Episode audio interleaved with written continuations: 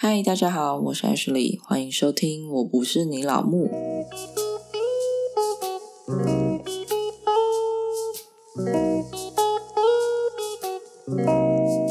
嗨，大家好，我是 Ashley。大家过完年有没有胖了一圈？我真的觉得过年实在是太可怕了，每天都在吃，我的妈呀！今天跟那个亲戚吃，明天换另外一个亲戚，然后还会想说难得放假嘛，然后就一直放纵自己下去。我到现在都还不敢量体重，我真的超怕我哭晕在体重计上。然后马上就是另外一个年假了，大家有规划去哪里玩吗？我是决定懒在家啦，我实在不想要人挤人。过年已经让我把我整年的出游扣打都用完了，我真的是受不了，到处都是人呢。有够累的，所以我决定就好好待在家里。然后二月份不是放比较多假嘛，就是一下过年，然后接下来又有二二八的连假。我真的奉劝各位上班族，就是事情做不完就不要自己加班了，好不好？没有人会感谢你的，真的没有加班费的公司就不要加班啦。如果还有加班费，那就另当别论，你可以考虑一下。但是我以前上班也是准时上下班，因为我以前公司没有加班费，所以完全就不想要留在那里，你知道吗？时间一到我就立刻打卡走人，但是我也不迟到，然后我还秉持着，就是我九点上班，我就一一定要八点五十九分才要进去，因为我真的不想多待在公司一分一秒啊。他又没有给我钱，对不对？他如果要我多做一点，那就多给我钱喽。但他没有嘛，那那我也就尽我的义务就好啦。表定多久时间就多久嘛，我也没迟到，又没早退，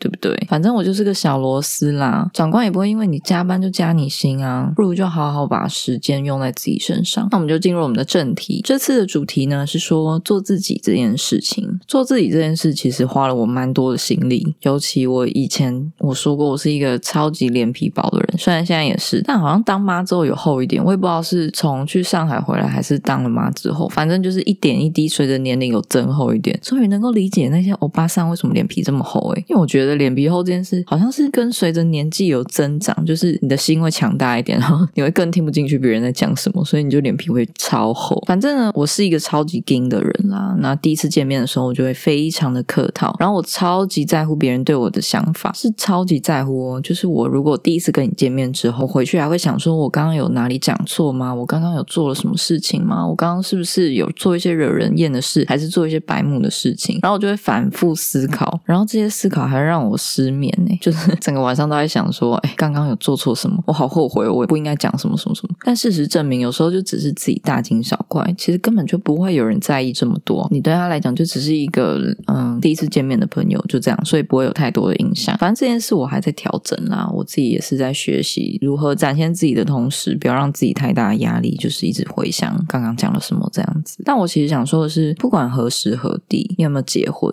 真的是做自己最自在。但做自己也不是要你白目，这两者只有一线之隔。不过我相信大家应该是可以分辨得出来吧？公共场合讲话很靠腰，然后做事情不顾他人，留烂摊子给别人，那不叫做自己，那就叫白目。有时候做自己这些词就是被这些人搞烂。请大家在做自己的同时，还是要尊重其他人好吗？做自己如果不尊重其他人，你要么屁孩，要么猴子啊！我忘了，屁孩都是猴子。那今天要谈的内容呢，也不是要跟大家小题大意，我也没有这么伟大啦，只是想说，特别在谈恋爱的时候，如果另外一半很会隐瞒自己原本的样子，真的是很容易耽误别人的一件事情诶例如我喜欢上他装出来的样子，但本质上他就不是这样的人，这样心真的很累。我实在是不喜欢别人就是跟交往时不一样，或者是没有办法说到做到这件事，我会觉得自己有点被骗的感觉。就像有些男生在追求女生的时候，到处问说啊要怎么追女生，怎么装的很大方、很随和，或是志向、兴趣都迎合对方。你有没有遇过那一种在交友软体上，然后对方说哎你喜欢看电影，我也是哎，那你喜欢出游，我也是哎，那你喜欢吃屎吗？我也是哎，没有没有人跟你一样，就是会有这种人，你怎么问他他都会附和你。但是当你问他说那你喜欢什么电影，我们可以一起讨论啊。然后你一问三不知他喜欢看什么电影，他喜欢的运动是什么，就完全是为了迎合而回答的问题，并不是他真的知道这一些。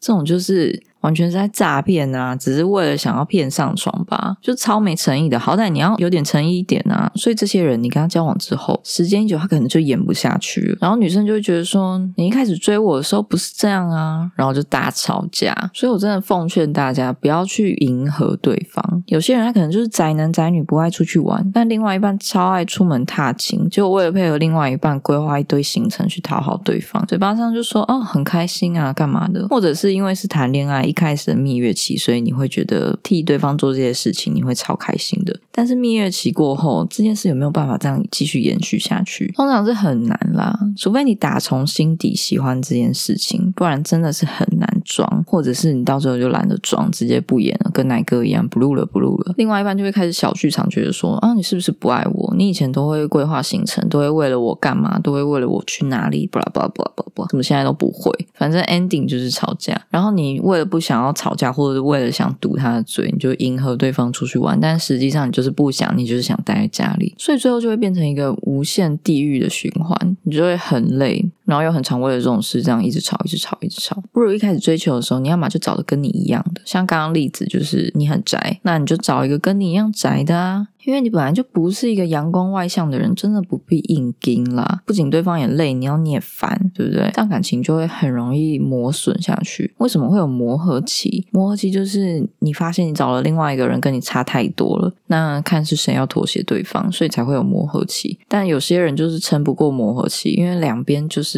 互不相让，或者是你不想要为了他这样子一直伪装自己，一直迎合对方，然后最终就会分手。所以如果你一开始找一个跟你差不，不多的人，或是你一开始就展现你原本的样子，我觉得磨合期会短很多，顶多就是一些生活上习惯不同而已，但是不会到吵到分手。所以我就真的不懂啊，就是让对方喜欢你原本的样子有很难吗？这不是质疑啦，我是真的真心不懂。因为你总是会有其他优点吧，可能你的优点可以盖过缺点啊，或是其实对方根本就不介意这一些。就像我前面说的一样，其实别人根本不在乎你讲了什么话，你做了什么事情。尤其如果是第一次见面的人，所以谈恋爱也是一样，一开始就展现自己的话，他其实说不定也会觉得哦，你还蛮可爱的，或是你他就喜欢这一位。重点就是对方根本就不介意这一些啦。我觉得大部分的时候都是自己给自己加诸了一些压力，你会觉得说我怕我喜欢的东。东西对方不喜欢，我觉得我这样子不够好，我要变成大家都喜欢的样子，我要变成主流喜欢的样子。所以我觉得大家还是有自信一点啦。我常常说有自信其实很重要，你才不会委屈自己啊。而且自信也是一个不错的特质吧。所以在追求另外一半的时候，最好从自己擅长的地方去寻找对象。可能你本来就很喜欢动漫啊，你是个超级动漫宅，那不如就在同样喜欢动漫的地方寻找另外一半，这样也不用顾虑对方说是不是觉得我是一个臭肥宅之类的，或是觉得我的嗜好。很浪费钱啊！同样的兴趣嗜好，以后说不定还可以一起出团，对不对？被大家发现，其实我也很宅的。好，那或是你喜欢户外运动、户外踏青，有的没的。现在越来越多人喜欢做这些运动嘛。你也可以从一些揪人的社团，或是透过同号去介绍对象，总比你找了一个喜欢宅在家的人好吧？但也不是说一定要完全就同一个圈子的人，这样也是有点太 boring 了。只要对方有办法跟你有一点共鸣就可以。他可能着迷的程度跟你不同，譬如他没有很钻研动漫，但是他是会偶尔。看漫画的人，有时候你就可以推坑给对方啊，推一些比较有话题的动漫，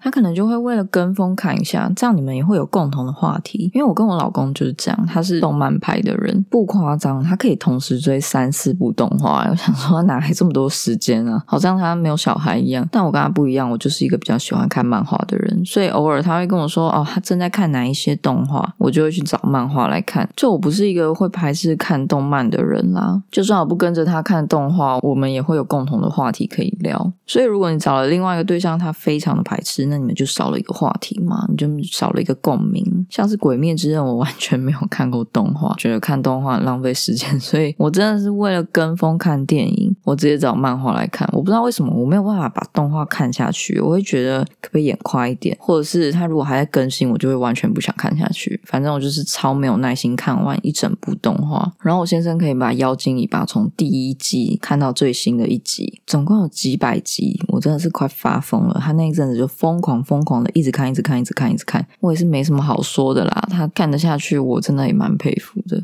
但我也不会因为这样就干涉他，除非他真的是看到废寝忘食，我才会偶尔念他一下，说你看的太夸张了，都没有睡觉，会不会太扯？所以我就觉得说，你们兴趣跟秩序如果真的不同的话，会很难有共鸣。久了之后，你就会觉得对方没有办法聊天。这样就超级容易渐行渐远。那你说哦，我可以聊工作啊，聊日常啊，可是这件事情能聊多久？就是你不可能千篇一律都聊工作、聊日常吧？除非你们一起出游，然后有制造共同的回忆。可是通常男生一下就忘了，所以 很难有共鸣，也很难跟他说：“哎，我们去了哪里？然后要怎样怎样怎样？”他就会说：“哎。”我们上次有去过吗？所以你不如找一个跟你有一样兴趣的人，因为通常如果是他有兴趣的事情，他就会记得非常的清楚，然后会记很久，这样你们就比较有办法有话题聊天，而且多一个主题，多一个共鸣，不是更好吗？然后，因为我们两个都很宅，所以只有我会偶尔提议要出去走走，但真的是非常的偶尔。尤其有小孩之后，我完全不想规划行程。行程是什么？那可以吃吗？我只想待在家里嗑乐色食物，躺在沙发上而已。我就只想无脑的出游，所以都是去公园走走或遛小孩，不会挑什么很季节性的景点。譬如说最近好像赏樱吧，或是前一阵子采草莓跟绣球花，真的是很懒得出游，可能要等小孩再大一点吧。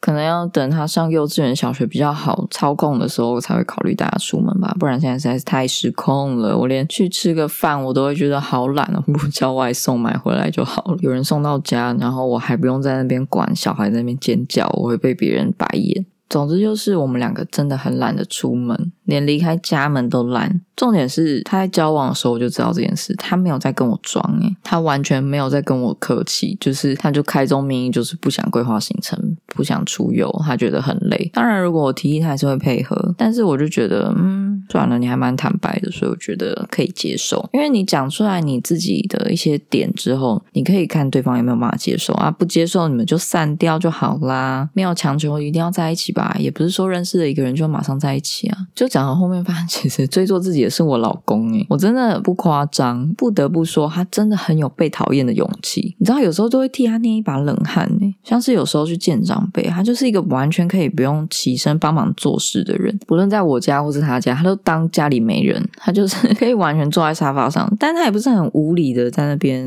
嗯，都不回应，然后臭脸。他会跟长辈聊天啊，会讲话，但是他就是在大家都很忙的时候，他可以沉浸在自己的手机世界里面，很厉害。有时候他妈就会说。叫他帮忙做一些什么事情，他还会说不一样。我觉得真的超屌的。比如说，出去吃晚饭，平常都是我婆婆在收碗盘，所以那天也不例外。但他的兄弟姐妹就会帮忙收桌子，然后嫂嫂还帮忙洗碗。可是他就可以坐在那里划手机，就是连屁股都没有要动的意思。哎，不要问我那时候在干嘛，我在顾小孩。我其实超忙，我要顾他哥哥的小孩，还有我自己的女儿。那他就在旁边划手机。不过是说，因为我也没有很想要洗碗，所以我也不想要勉强自己去做一件我不喜欢做的事。我也不会抢着要洗碗。反正有人要洗就给他洗就好了，因为我觉得反正有人做啊，大家也没叫我做事，我干嘛还要这样子硬要抢功劳？就像上下班一样，我也是，我完全不想要多一分一秒做一些我不想做的事情。但加上我婆婆还真的不在意做家事这件事，因为平常我们回去吃饭也是他煮饭、他收碗，然后我们就在旁边等待，这样